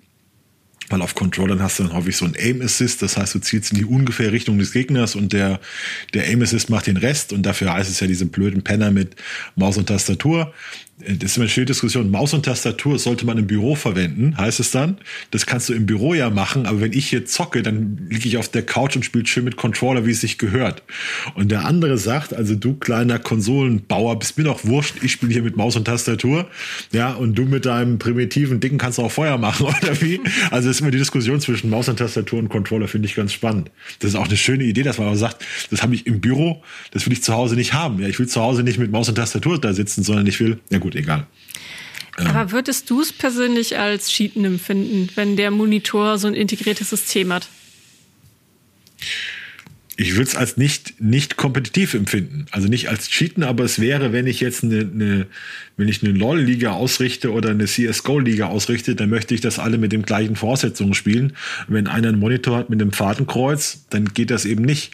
Da hast du ja auch die Diskussion, dass einige Spiele verbieten, dass du die Auflösung änderst, weil die sagen, es sollen alle mit der gleichen Auflösung spielen, damit alle dieselben Bedingungen haben. Und sobald einer anfängt und hat dann die, die andere Auflösung und sieht dann schon bestimmte Sachen anders oder hat vielleicht, gab es eine Diskussion bei Fortnite, ob du da mit welcher Auflösung du spielst, äh, fängt das an schwierig zu werden. Also eigentlich, um kompetitiv zu sein, müssten alle Leute mit den mit bestimmten Monitoren spielen, bestimmten Tastaturen, ohne irgendwelche besonderen Vorteile. Ist ja die Diskussion, ob du Makros erlaubst oder verbietest. Ja, also eine Tastendruck macht acht Sachen auf einmal. Ist das okay oder ist das schon ein unfairer Vorteil, weil es dann alle anderen zwingt, das auch zu benutzen, sonst haben sie nämlich einen Nachteil. Also im Prinzip ist jede Form von sowas, von sowas ist halt entweder machst du es oder du hast einen Nachteil. Also entweder hast du ein Fadenkreuz auf dem Monitor oder malst du mit einem roten Edding dann einen Punkt drauf oder was weiß ich. Oder du hast es halt nicht und spielst so, spielst so nackt pur, wenn man will, und hast halt dann einen kleinen Nachteil in irgendeiner Form. Deshalb ist das immer so, immer so schwierig. Wenn du irgendwas erlaubst, hast du eigentlich dann schon eine ungleiche, ungleiche Bedingungen für alle anderen. Ja, das äh, sehe ich selber auch so. Es ist aber vor allem auch relevant im kompetitiven Bereich. Und jetzt so drüber nachgedacht, ist es ja eigentlich auch total bescheuert, weil ja, die meisten von uns, die fangen dann auch an, solche Spiele vielleicht so mit 12, 13, 14 zu spielen. Ich habe natürlich überhaupt total keine äh, Ü18-Spiele mit äh, unter 18 gespielt. Das ist macht, nie passiert. Macht nie das, das macht niemand. Passiert weltweit nicht. Ja, aber auch sowas wie League of Legends jetzt meinetwegen. Und da spielt man halt mit dem, was man irgendwie hat und sich mit dem Taschengeld zusammenkratzen kann. Oder man schmeißt vielleicht mit Geschwistern und Freunden zusammen, um sich irgendwie neue, coole Sachen zu äh, besorgen. Aber stimmt, habe ich nie drüber nachgedacht, dass alle eigentlich mit sehr unterschiedlichen Grundvoraussetzungen wahrscheinlich immer äh, in, in solche in solche Partien gehen und äh, das auch noch mal wieder so ein, so ein Ding ist, wie sich dann auch E-Sports entwickelt und das professionell aufstellen, ist echt echt schwierig. Es gibt halt einen großen Unterschied zwischen Cheaten im Sinne von, ich installiere mir hier ein Programm. Ja, wie große Diskussion bei, bei Call of Duty ist ja immer Wallhack und ähm, alle Anzeigen und Aimbot. Das sind ja die großen Themen da. Oder ob du eben sagst, ja, du hast da verschiedene Systeme. Wir haben mal, ich habe mal über einen Spieler berichtet bei League of Legends, der eine Zwangsstörung hatte und der musste sich sein Gaming-Setup immer perfekt mit Lineal und Zirkel einstellen, damit er überhaupt noch spielen konnte, sonst ist er ausgerastet. Also er musste der Abstand musste ganz genau stimmen. Und als dann, als sie dann in der E-Sport-Liga irgendwas verändert hatten, ja, als, als, der, als der Ausrichter gesagt hat, wir machen jetzt das und das anders, konnte er gar, kam er gar nicht mehr drauf klar. Ich habe jetzt neulich darüber berichtet, dass ein Spieler, der kam nicht darauf klar, dass das Licht zu hell war in dem Studio, wo das aufgezeichnet wurde der, der kam da nicht drauf klar. Und dann hat er gesagt, er würde gerne eine Kappe tragen und das war verboten. Es war verboten, eine Kappe zu tragen, weil das nicht so vorgesehen war. Und dann brauchte der ein ärztliches Attest, dass er nur noch LOL spielen darf, wenn er eine Kappe hat, weil das Licht ist dann so eingefallen. Ja, und wir haben bei, bei Fortnite wurde bei der Weltmeisterschaft ein Spieler gebannt, weil er auf den großen Monitor geschaut hat, der oben an der Decke hing, weil dann konnte er ja andere Spieler sehen. Also dann konnte er sehen, was andere machen. Das war sozusagen Stream Sniping.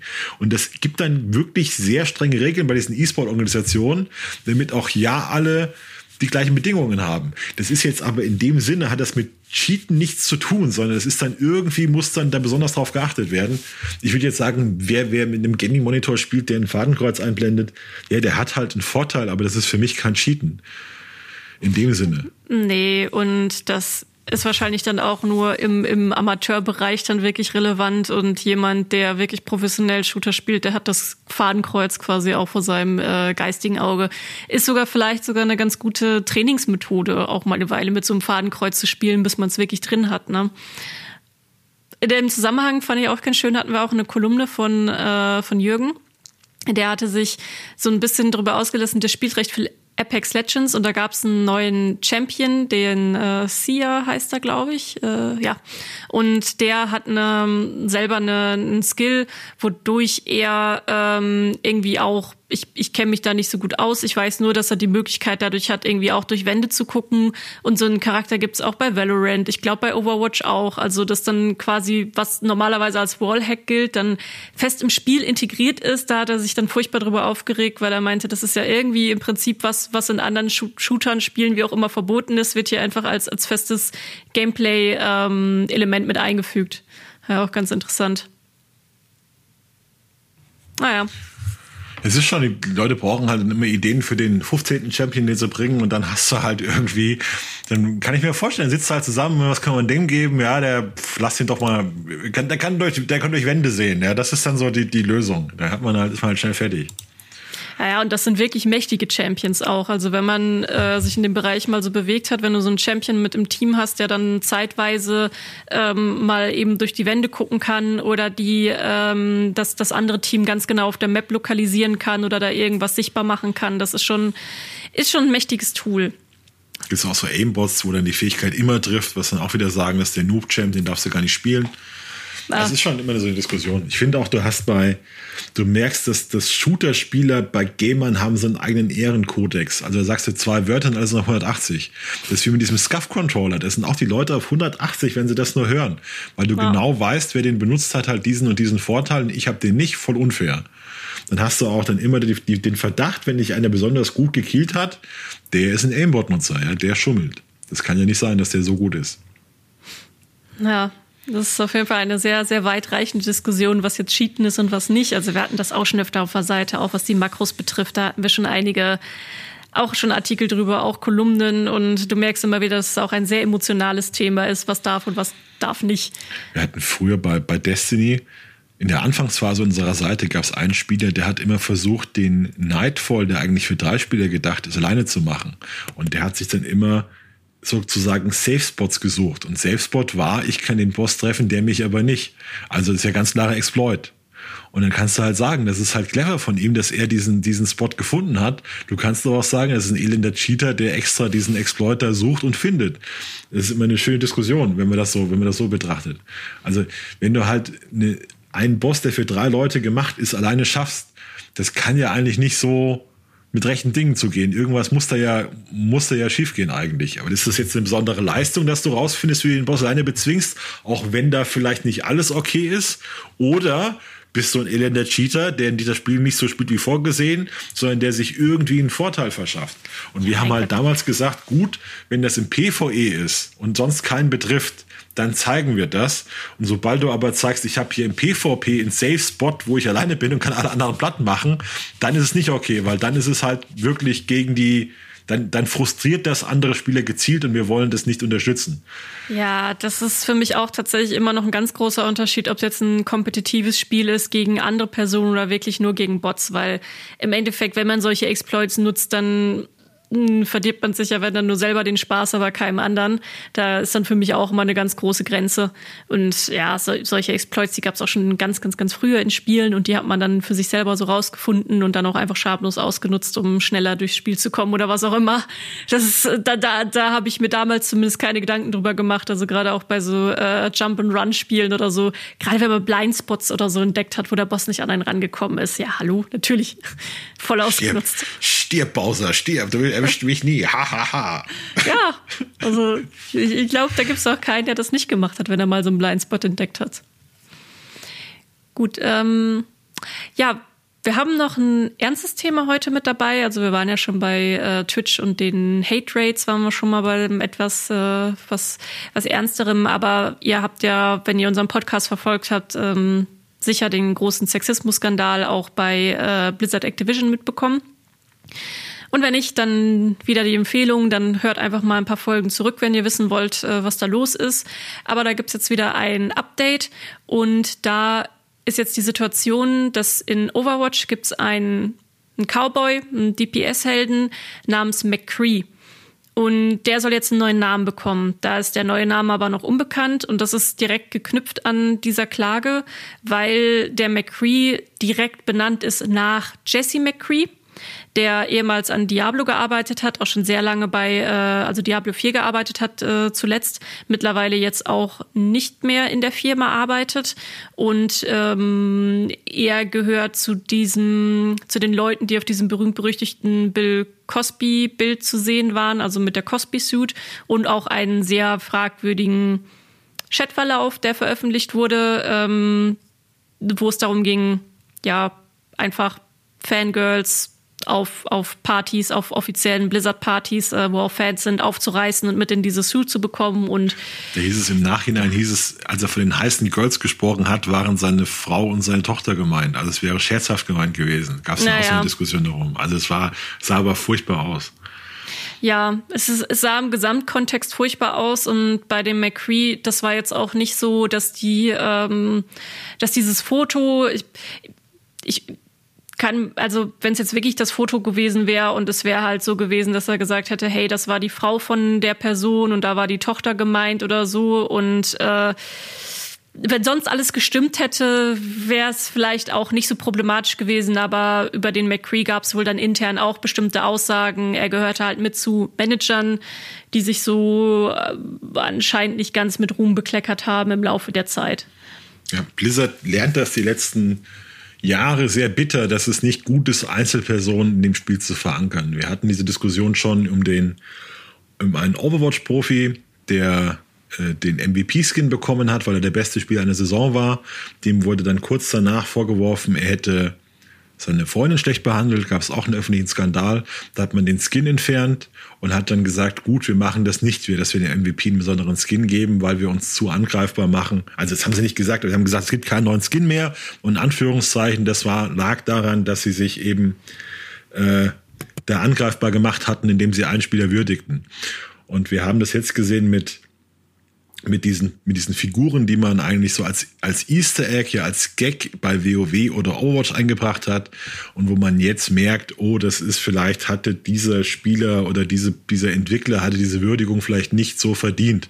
Es wurden schon von Content Creatern, also von, von Twitch-Streamern, die sich um WoW verdient gemacht hatten, wurde innerhalb von kurzer Zeit dann der NPC äh, rausgeworfen oder umbenannt, als dann irgendwas kam, ja, der, der Twitch-Streamer hat vielleicht Dreck am Stecken in irgendeiner Form, dann auch diskutiert wurde, das sei zu Unrecht gewesen und das war nur eine böse Ex-Freundin, die darüber gelästert hat und da wäre gar nichts dran.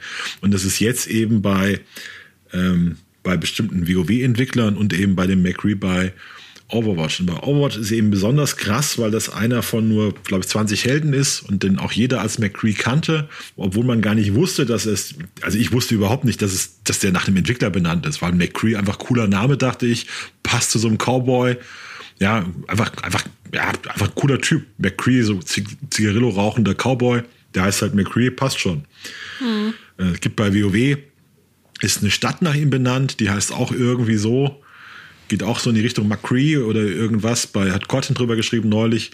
Die wird ja. jetzt auch umbenannt. Muss man bei auch wieder schauen, wie man das macht. WoW sowieso relativ viel. Ja. Also bei WoW, da, da, das ist dann auch nicht das, was dann unbedingt in jede Patch-News oder irgendwie in, in den äh, großen in den Medien oder so landet. Bei Overwatch gibt es aber sehr, sehr, sehr viele Anspielungen auf Entwickler ich habe ehrlich gesagt keine Ahnung, aber auch Entwicklerinnen. Ähm, aber da gibt's bestimmte Orte, die danach benannt sind, kleine Side-NPCs, aber auch größere NPCs, die dann bekannt sind, Items und so. Und da sind sie wohl gerade mehr oder weniger still und heimlich dabei, vieles davon einfach zu entfernen jetzt nach dem, nach dem Skandal. Du brauchst ja für so ein MMO unheimlich viele Namen, ja. Du hast halt irgendwie jedes Dorf, hast du, in jedem Dorf stehen 50 NPCs, nennst du einen halt irgendwie Tigol oder das ist das Item da von Tigol, das ist eine Anspielung auf Jeff Kaplan, der das vor 20, 10 Jahren entwickelt hat oder vor 20 Jahren entwickelt hat. Dann hast du da mal eine Stadt, die braucht einen Namen, dann kannst du mal sagen, oh, das ist ganz lustig, machen wir mal den.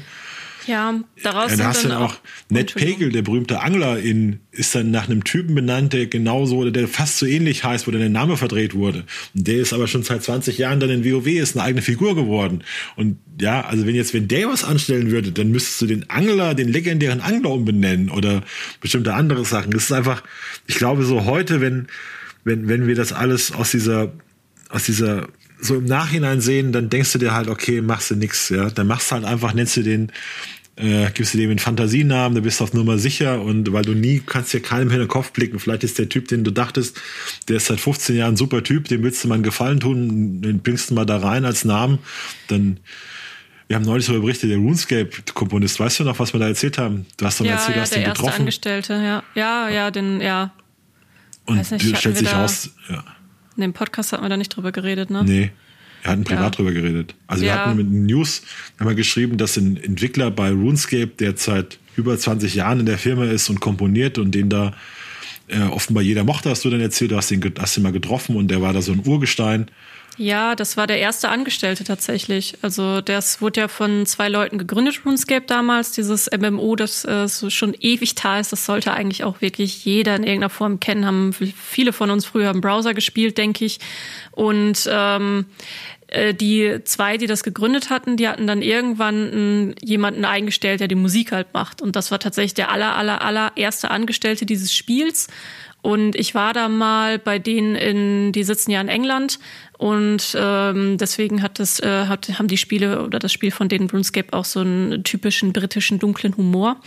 Und ähm, da hatten sie dann eine Studiotour gegeben. Da hatten sie damals RuneScape Mobile vorgestellt und ich habe das Mobile Game ähm, ja angetestet und äh, da hatten sie dann auch eine, eine Tour einmal durchs Studio gegeben und der der äh, Komponist der saß da auch quasi in seiner seiner eigenen Ecke wurde dann auch so als Legende vorgestellt und ähm, ja ganz ganz berühmt im Studio selber so oh, wow der hat den tollen und das ist wirklich auch ein guter Soundtrack muss man sagen RuneScape hat wirklich einen schönen Soundtrack und der hat das quasi in, in mehr oder weniger als ein Mann Show selber alleine produziert, ohne groß Hilfe dabei. Und da kam dann jetzt kürzlich raus, wir hatten es auch als News auf der Seite, ähm, ja, dass der sich wohl irgendwie an einem 14-jährigen Mädchen jetzt nicht direkt vergangen hat, aber sie auf jeden Fall in irgendeiner Form belästigt hat oder so oder auch angetatscht hat. Details sind dazu nicht bekannt. Und das, das hat mir auch dann selber ja, weiß nicht, erstmal quer im Magen gelegen, weil ich, ja, das ist halt eine Person, der habe ich noch die Hand geschüttelt, ne? Und ähm, ja, zu der, dieser für, Legacy dahinter, ne? Für, für Sexual, Sexual Assault heißt das, also Angriff auf eine Minderjährige. Das kann ja. dann alles sein, irgendwie in irgendeiner Form belästigt, betatscht. Hat es auch gestanden, hat gesagt, er sei betrunken und depressiv gewesen. Es war wohl um Weihnachten rum. Und ja, ja das ist halt, du, du, es ist halt einfach, ich will, ich will nur sagen, es ist halt unheimlich schwierig aus der heutigen Perspektive, äh, diese Easter Eggs einzubauen. Ich glaube, Blizzard wird das auch, auch wenn es so sympathisch war über all die Jahre, Blizzard wird das nicht mehr machen, weil sie jetzt so viel äh, gelernt haben, was man alles noch ändern muss im Nachhinein. Man hat das, wie gesagt, bald schon gemerkt, wenn wir so ein MVP, so einen, so einen Spieler verewigen, dann, da war es schon, schon negativ, weil der auch das Spiel rasch verlassen hatte. Dann kam ja dieser Skandal auf. Das ist denen bei Content Creators auf die Füße gefallen, weil der coole Typ, dem man da mal was geben hat, der war plötzlich so und so. Du hast auf der anderen Seite auch diese schönen Aktionen, also als ähm, als ein berühmter WoW-Streamer Rackful gestorben ist, der auch im Spiel war, sind Leute zu, seiner, zu seinem NPC im Spiel gepilgert und haben von ihm der Abschied genommen. Also eine ganz symbolische, schöne Geste. Äh, mhm. ja, mit, mit verstorbenen Community-Mitgliedern gibt es das auch häufiger in MMORPGs. Also Communities, also MMORPGs leben ja auch dann von von großen Communities und da gibt's dann ja manchmal auch immer noch, nach wie vor, auch wenn man es nicht glaubt, es gibt immer noch äh, Community-Helden teilweise auch oder Heldinnen.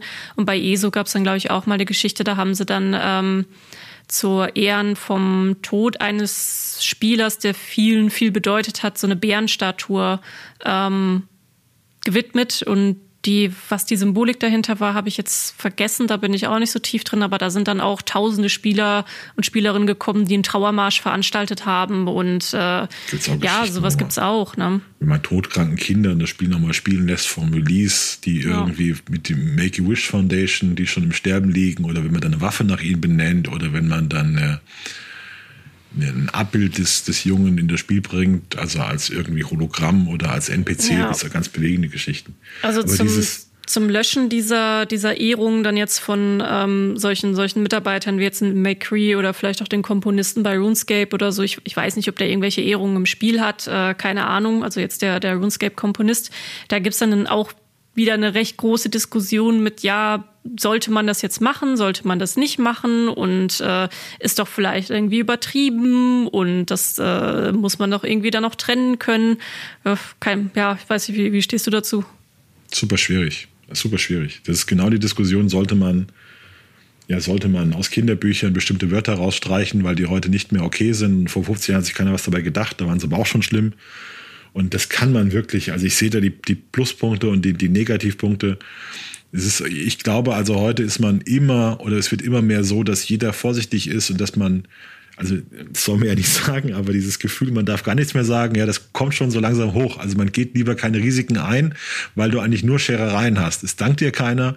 Ja, du baust da, ich kann das total nachvollziehen, du baust da als Gag für die F Figur, weil du jemanden ehren willst, gibst du ihm den Namen, weil, das, weil du das lustig findest, weil du sagst, ja, das verdient, der ist seit 15 Jahren hier. Das wusste ja keiner. Da hat ja keiner, wenn du das machst, da denkt ja keiner, ja, das ist ein schwerer Nöter, aber haha, ich mag den ja, das ist ja egal.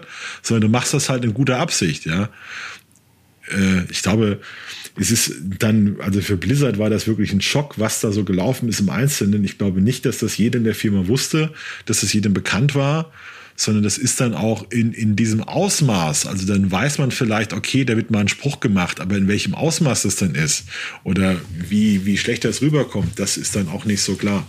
Es ist halt einfach so eine, du willst einfach heute, du merkst es auch, du willst einfach heute keine Risiken mehr eingehen, du willst eigentlich immer auf Nummer sicher gehen, du willst alles ganz korrekt machen nach dem Buch, du willst dich nirgendwo angreifbar machen, weil du immer schlecht aussiehst. Sobald das öffentlich wird, bist du in der Defensive und alles, was du sagst, ist dann schlecht. Ja, du kannst, kommst ja nicht mehr raus, du kannst ja nichts sagen, was es irgendwie verteidigt, weil das heißt bei allem, sobald du irgendwas anderes sagst, außer, oh mein Gott, es tut mir wahnsinnig leid, ich bin, untröstlich, ich werde das alles rückgängig machen, das wird mir nie wieder passieren. Sobald du irgendwas anderes sagst, heißt, ja, der nimmt das alles gar nicht ernst, der, der, der, ähm, der wiegelt das ab, der ist, äh, kommst du gar nicht mehr raus. Es ist, sobald das öffentlich ist, hast du verloren. Und sobald du dich so angreifbar machst in irgendeiner Form, hast du was, wo du, wo du weißt, das ist eine zickende Zeitbombe und vielleicht passiert mir dir irgendwas und dann gehst du immer auf Nummer sicher. Und es ist tatsächlich ja. auch eine, ist auch, auch schade in irgendeiner Form, dass du dir weniger rausnehmen kannst, weniger erlauben kannst, weil, weil, ja, andererseits erzieht es vielleicht die Leute dazu, sich nicht wie Arschlöcher zu benehmen. War auch nicht schlecht. Ja, ja, wobei ich auch immer manchmal auch nicht so ganz sicher bin, ob das jetzt auch nur was ist, was fürs Internet vor allem gilt. Äh, wir beschäftigen uns natürlich viel im Internet, äh, vor allem seit zwei Jahren, seit der Pandemie, äh, gab es ja auch nicht so viel zu tun, außer irgendwo im Internet zu sein. Ähm, also das ist, das ist auch nicht um, ja, nicht unbedingt was, was ich auf offener Straße so begegne wie im Internet. Ne? Also da, da kann man schon noch mal ein bisschen anders differenziert reden als auf Twitter. Ähm, an sich mit den Streichungen von, also ich denke, wenn man jetzt damit wirklich äh, potenziellen Opfern auch helfen kann, dass dann eben diese Ehrungen nicht mehr da sind, dann ist es an sich ja nichts Schlimmes, weil es, es tut ja in dem Sinne keinem weh, ob das Ding, ob jetzt der, der Cowboy McCree heißt oder ja. Äh, keine Ahnung, äh, äh, NPS to be named oder so, was, was, was auch immer ja. man sich da ausdenken kann, ändert ja am Spiel nichts. Ne? Also, du hast eigentlich, mein Gott. Du brauchst eigentlich in der Firma einen, der zu allem Nein sagt, der also bei jeder Idee, jede Idee prüft, ob es dir irgendwo vor um die Ohren fliegt und dann sagt er Nein. Also einfach, kann ich das mal? Nein, nein, mach's nicht, mach's nicht. Ja, solche, solche, sicher, mach's nicht. Ja, solche Jobs gibt's ja schon, äh, ja. sind ja oft Compliance in der Public Officer, oder? Compliance, Compliance Officer oder auch oft in der Public Relation vertreten. Wie ist der Außenauftritt du, und kann man das machen oder nicht? Schreibst du eine Mail, kann ich das noch machen? Und die Antwort ist immer nein, nein, nein. Ich habe mal, ich habe mal einem, äh, einem, einem Kollegen etwas mit auf den Weg gegeben, der auch äh, recht Twitter-wütig ist, der mir mal was gezeigt hat und gefragt hat, so ist das brand safe? Und dann habe ich nur gesagt, wenn du darüber nachdenken musst, ob es brand safe ist, kennst Ganz du genau. die Antwort schon. Ganz also. genau. Kannst du, kannst du ein Schild machen, auf dem einfach Nein steht, so ein Pinguin, der ein Schild hochhält. Nein. Ja, das genau. ist einfach, das ist generell, ich finde es ich find's einerseits, finde ich es, also aus künstlerischer Sicht, weil du sagst ja immer, der Künstler muss provozieren, der darf sich sich nicht so viele Gedanken machen, der muss frei sein. Und du hast in der Realität hast du dieses Nein, mach's nicht, geh kein Risiko ein, schreib das jetzt nicht. Wer ja. weiß, vielleicht kriegst du einen falschen Hals, vielleicht wird's ha. falsch verstanden, vielleicht wobei, stellt sich ja, noch raus. Wo, wobei ich jetzt gerade bei so einem Namen einfach nicht, ob es das, wie das Item jetzt heißt, Hotzenplotz oder keine Ahnung was, das, das macht ja jetzt auch nicht so viel an der künstlerischen Freiheit aus. Also, ach, es ist auch eine zu. Diskussion, die eigentlich unsere Expertise auch total übersteigt. Ähm, ja aber mit der wir uns alle irgendwo beschäftigen und auch mal wieder Berührung mitbekommen. Auf jeden Fall, irgendwann wird McCree einen neuen Namen bekommen. Wir kennen ihn noch nicht, ähm, warten Cowboy, noch mal auf den Namen. Cowboy McGuffin heißt er bestimmt. Cowboy McGuffin. Da gibt es auf jeden Fall schon ein paar lustige, lustige Ideen, zu, was man daraus machen könnte. Und vielleicht kommt ja, da jetzt können ja Asmongold nennen, da geht bestimmt, bestimmt nichts passieren. Asmongold, der Cowboy, ja. ja. Ähm, du hast noch eine schöne News mitgebracht. Ähm, ich muss zugeben, ich habe sie noch nicht gelesen. Ich war in den letzten Tagen äh, krank und äh, habe im Bett gelegen und äh, wenig gelesen wegen äh, Kopfschmerzgründen. Deswegen werde ich jetzt live mit euch da draußen hier zum ersten Mal diese Story hören. Es geht um ein neues MMORPG namens mir 4 oder mir vor, wir wissen es nicht ganz genau, ähm, etwas, etwas ungewöhnlichen Namen, ähm, auf Steam das furchtbare Reviews bekommen hat, obwohl fast schon 20.000 Leute das spielen und sagen, sie wollen damit nur Geld verdienen. Also Schumann, was, was jetzt, jetzt, weil ich selber nicht weiß, bin ich sehr neugierig. Was steckt hinter? Das Spannende an, der, an dem Spiel ist, dass die Spielerzahl steigt. Die steigt von Tag zu Tag. Die begannen relativ niedrig und haben mittlerweile, gab es gestern einen neuen Peak, sind sie bei 22.000 Spielern, die das gleichzeitig spielen. Also wir haben gerade jetzt vor 15 Minuten hat das Spiel neue, neue Höchstspielerzahl erreicht. Und normalerweise meint man ja in MMOPG, dass das ist am 25. August erschienen auf Steam. Also es hat jetzt innerhalb von einer Woche ist das draußen und es werden immer mehr Spieler. Da denkt man ja, oh Gott, das muss ja richtig gut sein. Also da spricht sich gerade rum, was das für ein Hammerspiel ist und es wird entdecken jeden Tag neue Spieler. Aber gleichzeitig kann das nicht sein, weil das Spiel hat nur 35% positive Reviews bei Steam. Das heißt, du hast ein Spiel, das immer mehr Leute für sich entdecken, obwohl es objektiv gesehen schlecht ist oder negativ ist. Und da habe ich mir gedacht, das ist aber schon mal, da möchte ich schon gerne wissen, was da los ist. Dazu kommt, ich, das ist vielleicht so ein bisschen aus dem Nähkästchen geplaudert, über das Spiel hat niemand berichtet, groß, außer eine koreanische Seite mit US-Ausgabe. Das ist eine große, eine ganz große koreanische Seite Inwin und da kam jeden Tag oder, oder, oder kamen sehr viele Artikel über dieses Spiel. Das heißt, wenn man sich ein bisschen auskennt, da lief wohl irgendeine Content-Kooperation und da wurde also gezielt das Spiel gepusht. Deshalb fand ich das schon mal spannend. Und neues MMOPG auf Steam immer spannend. Gut. Mir 4 ist ein Spiel, das für iOS, Android und Steam kam. Im Kern ist es ein Mobile-Spiel. Das hat diese Funktion Autoplay. Darüber können wir ist ja eigentlich bei Mobile Games, du sagst dann dem, sagst deinem Handy, Handy, spiel mal für mich, ich habe hier gerade Wichtiges zu tun und das Handy läuft dann mit deinem Charakter, also du, du nimmst automatisch Quests an, du schließt diese Quests ab, du läufst zu dem Spot, an dem die Mobs sind, du hast einen Mob kaputt, du hast den nächsten Mob kaputt und das spielt für dich automatisch durch. Das ist eine Funktion, die man sich als PC-Spieler eigentlich überhaupt nicht vorstellen kann. Also, dass du deinem PC sagst, ich bin mal acht Stunden an der Arbeit, spiel du mal für mich das MMOPG hier weiter, ich guck dann mal, was du machst. Da greifst du dir ja, greifst du dir den Kopf. Also was, warum, wieso? Das ist aber tatsächlich auf Mobile ist das so üblich. Ähm, hat, also diese Funktion hat mir vier auch.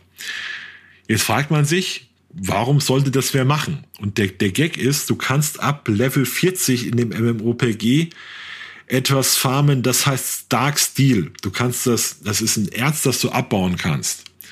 Und dieses Erz Dark Steel, davon kannst du, wenn du über 100.000 hast, die in eine Kryptowährung umtauschen, die Drago heißt. Und diese Kryptowährung Draco kannst du für etwa zwei Dollar verkaufen der Kurs schwankt. Also eigentlich sollten es drei Dollar sein, da ging es mal auf 1,70 runter, jetzt ist es wieder zwei Dollar hoch. So. Und offenbar, offenbar spielen Leute das Spiel nur, um diese Kryptowährung zu farmen und damit Geld zu verdienen. Oder es ist auf jeden Fall eine Motivation, wenn man sich die Steam-Reviews durchliest, von den Leuten, die das Spiel positiv bewerben. Da schreibt einer, ich weiß gar nicht, was ihr habt, äh, hier von wegen Pay to Win und so. Seit 30 Jahren bezahlen Leute Spiele, um sie spielen zu dürfen. Jetzt gibt's diese Blockchain-Revolution, diese Kryptowährung-Revolution. Jetzt können wir mit dem Spielen Geld verdienen. Ich äh, werde das jetzt machen. Und einer pullt dann nur, wo sind meine Drago-Coins, wo sind meine Drago-Coins? Und das Spiel ist wohl ein ganz normales Mobile-Spiel in irgendeiner Form, MMOPG, wie man sie kennt, hat Vorteile, Nachteile. Manche sagen, die Grafik ist ganz schön, andere sagen, es ist furchtbar Pay to Win. Und es gibt eben, das Besondere ist diese Option, dass du ab Level 40 diese, diese Dinger farmen kannst. Ich habe gelesen, hat jetzt einer geschrieben, er hat ein Video gesehen, weil ich wollte das auch wissen. Ich habe auch unseren Schnüffel, unseren Schnüffel Jürgen drauf angesetzt. Ich habe gesagt, Jürgen, find sofort raus, was das für eine Rate ist, in dem man das Geld verdienen kann, weil das wird unsere Leser wahnsinnig interessieren. Ähm, kann ich denn, ist das wirklich eine Alternative? Wie viel Geld kann ich damit tatsächlich machen? Und es heißt, es wären etwa zwei Dollar pro Stunde, wenn man extrem, aber es ist wohl extrem schon überfarmt. Sind wohl viele dann unterwegs, die das halt ausgiebig machen und je mehr das machen, desto weniger Geld wird man verdienen, weil dann die Währung untergeht. Und es, es heißt dann aber, hat heute einer geschrieben, fand ich auch eine sehr kluge Idee. Gut, für uns ist halt zwei Dollar die Stunde nicht so viel, aber wenn du das aus Venezuela machst oder aus Brasilien, wo Leute davon, wo Leute davon leben, also es wird auf jeden Fall interessant sein, aber ich glaube, langfristig würde das hier nur funktionieren, wenn der Traco-Coin dann auch von anderen gekauft wird, weil da so viel Interesse dran ist. Also es würde halt dann funktionieren, wenn das ein wahnsinnig erfolgreiches Spiel wäre, wo Leute reingehen und sagen, ich habe jetzt 50 Euro, ich will jetzt, ich will jetzt dafür Dinge im Spiel kaufen und kaufe mir deshalb Draco-Coins und werde dann im Spiel wechsle ich den um, dann kaufe ich mir im Spiel, was ich haben will, dann wird das ungefähr klappen. Aber wenn das nur gemacht wird, um diese Draco-Coins zu farmen und die gar keiner kauft, dann kann das auch nicht funktionieren. Also von daher ist das ein bisschen seltsam. Aber es ist halt, ja, krasse ist, die, die kriegen, die gewinnen gerade. Also ich habe gestern geguckt, da waren die mit, mit, mit dem Spiel auf demselben Stand wie Final Fantasy XIV und Black Desert. Und jetzt haben sie noch 3000 Spieler mehr. Das heißt, sie werden schon ein bisschen weiter sein. Das heißt, vielleicht reden wir in einem Monat darüber, dass das größte MMOPG auf Steam Mir 4 ist, weil die Leute dort, weil die Leute dort äh, oh, Darksteel farmen und hat dann 20% positive Reviews und dann sagen andere, ich weiß gar nicht, was ihr habt, äh, ich habe hier mein Haus ich will es gar nicht anfangen. Also es ist schon, ja, schöne neue Welt. Ja, das ist äh, jetzt meine, das ist jetzt meine echte erste Reaktion zu dieser News. Ich habe wirklich gerade gedacht, mein Gott, wo haben sie Spiele denn bitte hinentwickelt? Also ich hatte vorhin noch im Kopf, äh, wo wir drüber geredet haben, noch mal so ein bisschen die alten Plattformer von Sega oder N64 und äh, das, äh, das, das, meine, meine Güte, das ist echt krass. Wahnsinn. Ja, dann äh, bin ich mal gespannt, ob wir da dann jetzt in den nächsten Monaten noch viel von hören werden in irgendeiner Form. Also ist es schon recht, recht still ansonsten um das Spiel. Ähm, ah, Wahnsinn, Wahnsinn. Äh, krasse Zahlen. Ich habe äh, zum Abschluss vom Podcast für euch, habe ich euch ja versprochen, dass es noch eine Empfehlung von mir gibt. Und äh, Schumann kann sie auch schon nicht mehr hören. Ich habe auch schon im Gamescom-Podcast drüber gesprochen und ich rede jetzt einfach nochmal drüber. Denn der Release ist jetzt da und es geht um Kiwi. Das ist dieses Spiel mit den zwei Kiwi-Vögeln. Da gibt es öfter Verwirrung drum, wenn ich einfach nur sage, ja, das ist das mit den beiden Kiwis. Ja, wie Kiwis? Die, diese Früchte. Nee, ich meine die Vögel. Und ähm, diese Vögel haben auch übrigens einen Namen. Sie heißen Deborah und Jeff. Natürlich, natürlich heißen sie Deborah und Jeff. Wie, wie sollten Kiwis anders heißen? Eben. Und Deborah und Jeff, die äh, managen zusammen ein Post Office. Und ihr könnt in die Rolle von Deborah und Jeff schlüpfen. Ja, also es ist ein Spiel für zwei Leute. Du hast gerade gesagt, zwei Vögel heißen Deborah und Jeff und managen gemeinsam ein Post Office. Ja. Ist hier, kommt ja dem Satz irgendwas komisch vor? Aber die, keine Sorge, die sind auch nicht die Einzigen, die darin arbeiten. Da gibt es auch einen großen Oktopus, der äh, bringt dann die Pakete zum Teil und es gibt einen Pelikan, der auch Sachen bringt und äh, ihr müsst ihr müsst die Sachen, wie gesagt, managen. Ich habe es auch schon, ich kann euch auch mal zumindest eine Soundkostprobe geben, denn ich habe es ja schon auf der Switch runtergeladen. Äh, vielleicht könnt ihr zumindest den Sound schon mal hören. Nee, ich muss an die andere Seite halten. So. So, habt ihr einmal eine Soundprobe gehört vom äh, Titelbildschirm. Wie ihr hören könnt, ist es wahrscheinlich ein sehr fröhliches Spiel. Ähm, ich habe selber noch nicht gespielt, aber ich freue mich wahnsinnig drauf, das jetzt äh, demnächst endlich mal auszuprobieren, ähm, weil es einfach nur unglaublich knuddelig aussieht und ich liebe ja Overcooked. Das ist eins meiner absoluten Lieblings. Ähm, Koop-Games, weil da einfach Chaos immer vorprogrammiert ist. Und äh, ich freue mich, dass es jetzt nochmal äh, eins, eins gibt jetzt mit den, mit den Kiwi-Vögeln, die ja eine Poststation haben. Und was auf jeden Fall auch sehr cool ist, es gibt ein Tonner an Skins für diese Vögel. Das heißt, sie können auch eine kleine Ritterrüstung tragen oder einen schönen, einen schönen Hut oder was auch immer es da so alles an Skins gibt. Äh, da ich vorbestellt habe, habe ich zum Beispiel schon einen, womit sie einen kleinen Oktopus als Hut tragen können. Ich verstehe gar nicht, warum du jetzt den Kopf schüttelst.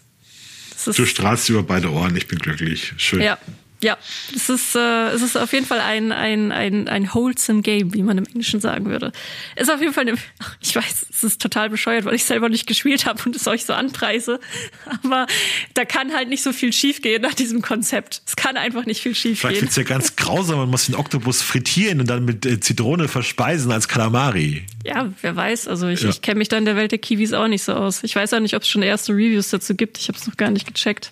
Aber wird gut. 10-10 würde den Oktopus wieder verspeisen. Ja. ja. Äh, es ist auf jeden Fall jetzt für Nintendo Switch und Steam raus. Ähm, ihr könnt es aber auch äh, demnächst irgendwann auch auf der PlayStation spielen. Xbox weiß ich gerade ehrlich gesagt nicht. Ja, doch. Doch, doch, auf Xbox ist es auch geplant. Ich habe mal ganz schnell einmal gegoogelt. Äh, da verzögert sich der Release aber ein bisschen, ähm, weil da noch ein paar Sachen getweakt werden müssen oder so. Aber Steam und äh, Switch ist schon da. So, und damit verabschieden wir uns für diese Woche aus dem Podcast und ähm, ja, wenn ihr Kiwi spielt, berichtet mir gerne drüber und erzählt, was ihr von diesem, von diesem fabelhaften Spiel haltet. Und ansonsten, wenn ihr irgendwelche Kommentare habt zu, unserer, zu unseren News, die wir besprochen haben, freue ich mich da genauso drüber. Dann wünsche ich euch schon mal noch einen, einen schönen Tag, einen schönen Abend, ein schönes Wochenende, wann immer ihr uns gerade zuhört. Und äh, wir hören uns demnächst.